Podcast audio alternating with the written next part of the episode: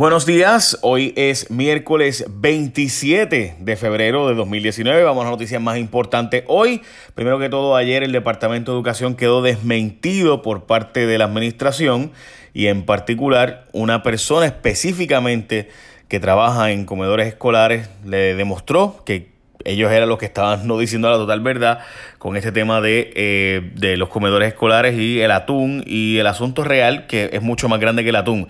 Para mí lo más importante era que ustedes supieran que el gobierno de Puerto Rico nunca pidió reembolso de un atún cristalizado ni tampoco de una compra de unas bandejas para un costo de una millonada, aunque obviamente lo lógico era cancelar esas compras o incluso pedir un reembolso de las mismas eh, inmediatamente. Pero Puerto Rico lo hace mejor, se las compramos a una empresa que no estaba certificada para vender alimentos eh, y como quiere que sea, pues no le hicimos la gestión para que no te volvieran los chavos de la cosa que no se debió haber comprado, etcétera.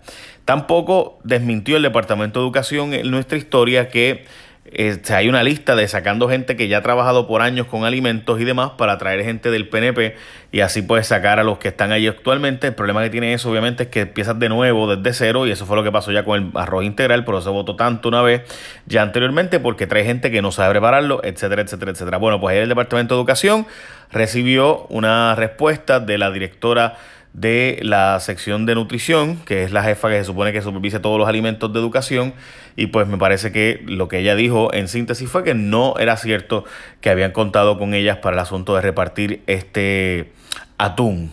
Bueno, así que ahí están las palabras, ahí está la historia, pueden buscar el link, véanlo ustedes mismos, no es mi opinión. Ahí están los datos. Bueno, Estados Unidos no usa Puerto Rico para provocar a Maduro, pero sí para retarlo. Rivera Marín dice pues que todo el tiempo estuvieron en comunicación con esto del barco que estuvo yendo hacia Venezuela y que había comunicación con el gobierno federal y el Departamento de Estado y que sí había un plan B. El gobierno ruso está acusando a Estados Unidos de usar a Puerto Rico para eh, provocar básicamente e incluso utilizar para una intervención militar eventual.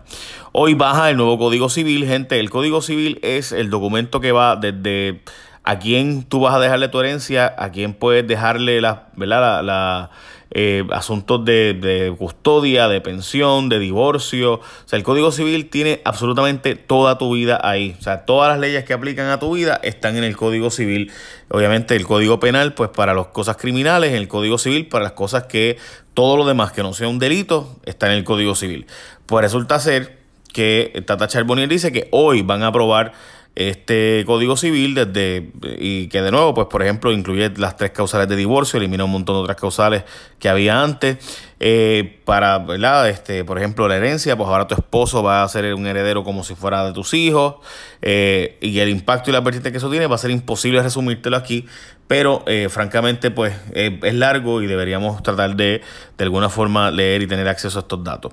Así que se lo dejo ahí porque esto está empezando, esto va a aprobarse en la Cámara, ahora va para el Senado y todo lo que eso conlleva. Pudiera nombrarle un síndico que se encargue de la Autoridad de Energía Eléctrica, es que bonistas y aseguradoras están pidiendo a la Autoridad de Energía Eléctrica que se le nombre un síndico, lo que llaman un receiver en inglés, para que esa persona administre y se haga cargo de eh, la Autoridad de Energía Eléctrica, porque dicen ellos que está demasiado politizada y que hay una incapacidad y que ellos quieren obviamente cobrar más de la deuda, etcétera, y que tienen derecho a que se nombre alguien allí que esté velando por los intereses de los acreedores de los bonistas. Así que eso, ves, la jueza dice que hay que llegar a un acuerdo eh, el magistrado y que obviamente todavía eh, va a reservarse el fallo sobre eso, pero sí empujó a que se diera un tipo de acuerdo. Recuerde, gente, que hoy es el penúltimo día del mes de febrero, así que es importante que cuando tú vayas a renovar tu marbete, te van a dar un cuadrito de cuál es la empresa que tú vas a escoger como seguro obligatorio. Pues obvio que tú vas a escoger a Integran. Da, porque con Integran, mira, no tienes ni que llevar estimado, con ellos es gratis. Además, te pagan el mismo día el estimado con cheque o con depósito directo, lo que tú prefieras. Y además, cuando arreglas el carro, vas y lo llevas para atrás, ellos lo ven, mira, lo arregló, 100 pesos más te dan. Así de cool es la gente de Integran, además del buen servicio. Así que ya lo sabes. Ahora, como te den este eh, ¿verdad? Pasar la inspección y hacer la gestión, vas a renovar Malvete, escogete a Integran, que es una empresa netamente puertorriqueña en tu seguro obligatorio. Bueno, el Senado Federal presentó una medida de 600 millones de dólares para Puerto Rico y en el programa de... Eh, de alimentos, de cupones de alimentos. En síntesis, esto es un grupo de legisladores republicanos que está ah, buscando aprobar 600 millones adicionales para Puerto Rico. Se dice que esto es un intercambio, te voy a dar 600 millones por aquí, pero a la misma vez viene un coordinador eh, para que se encargue de dirigir los, los, esfuerzos de recuperación de Puerto Rico. Eh, así que veremos a ver. Lo cierto es que muchísima gente en Puerto Rico perdió sus trabajos, ¿verdad? Hay situaciones que todos sabemos después de un huracán. En Estados Unidos automáticamente el programa SNAP, cuando ocurre un huracán, un desastre, etcétera, aumenta automáticamente el dinero. En Puerto Rico no hay, un, no hay un aumento automático porque no participamos, participamos perdón, del programa SNAP. Participamos del NAP. Y es una gran diferencia. Rosselló pide trato igual para Puerto Rico, la lentitud del desembolso de fondos federales, la injerencia de la Junta de Control Fiscal en asuntos políticos y política pública. Todo eso se discutió ayer en el Comité de Energía y Recursos Naturales del Senado y el objetivo de la vista era conocer de primera mano las prioridades, trabajo realizado por los distintos grupos y mandatarios. Eh, de los huracanes Irma y María en el caso de Islas Vírgenes, que de hecho el gobernador se dirigió al trato igual de la isla, la asignación de fondos federales, impuestos que se adapten a la situación fiscal que atraviesa Puerto Rico, eh, los médicos, por ejemplo, también allí dejó claro que la Junta ha sobrepasado sus límites, que intervenido en asuntos del día a día del gobierno, etcétera, etcétera, y hay que ver cómo van a hacer para resolver el problema de los nombramientos de la Junta de Control Fiscal. Pareció ser que se inclinaban por el asunto de eh, dejar que esta junta continúe eh, hasta que entonces le corresponda a la próxima entrar, que sería para septiembre.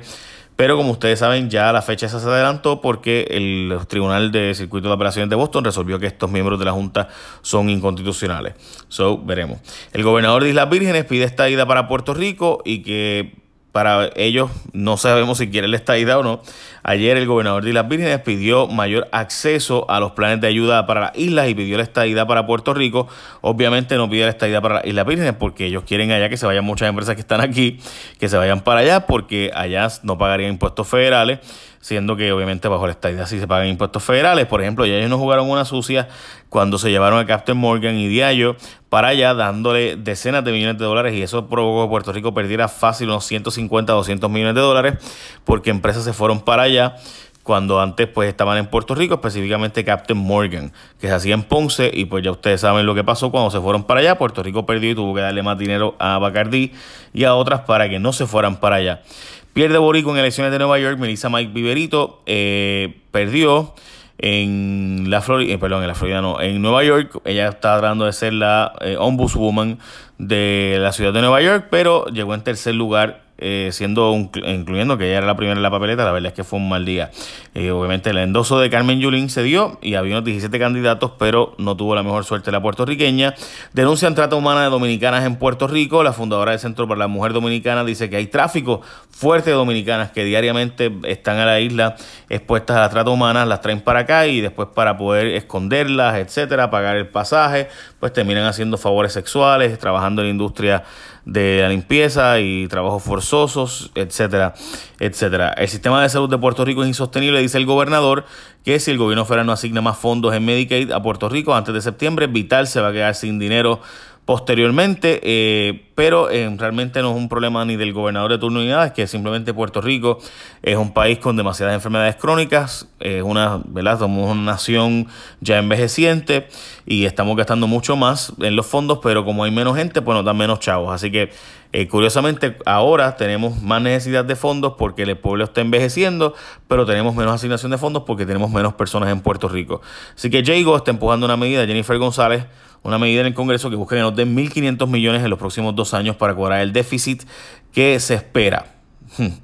Bueno, hay mucha gente que desaparece y ni sabemos nada. En cinco años van 413 personas que han desaparecido en Puerto Rico, incluyendo noventa y tantos niños, y no hay datos ni, ni sabemos dónde están, ni qué ha pasado con ellos, no hay una investigación continua de estas personas, así que eh, estamos hablando de nuevo de casi 100 personas al año que desaparecen y no tenemos rastro ni idea y, están reportadas y pues no hay, la policía no tiene ni, datos, ni estadísticas, ni seguimiento, de hecho no tienen datos de nada antes del 2014, solo se proveen los datos de los pasados 5 años.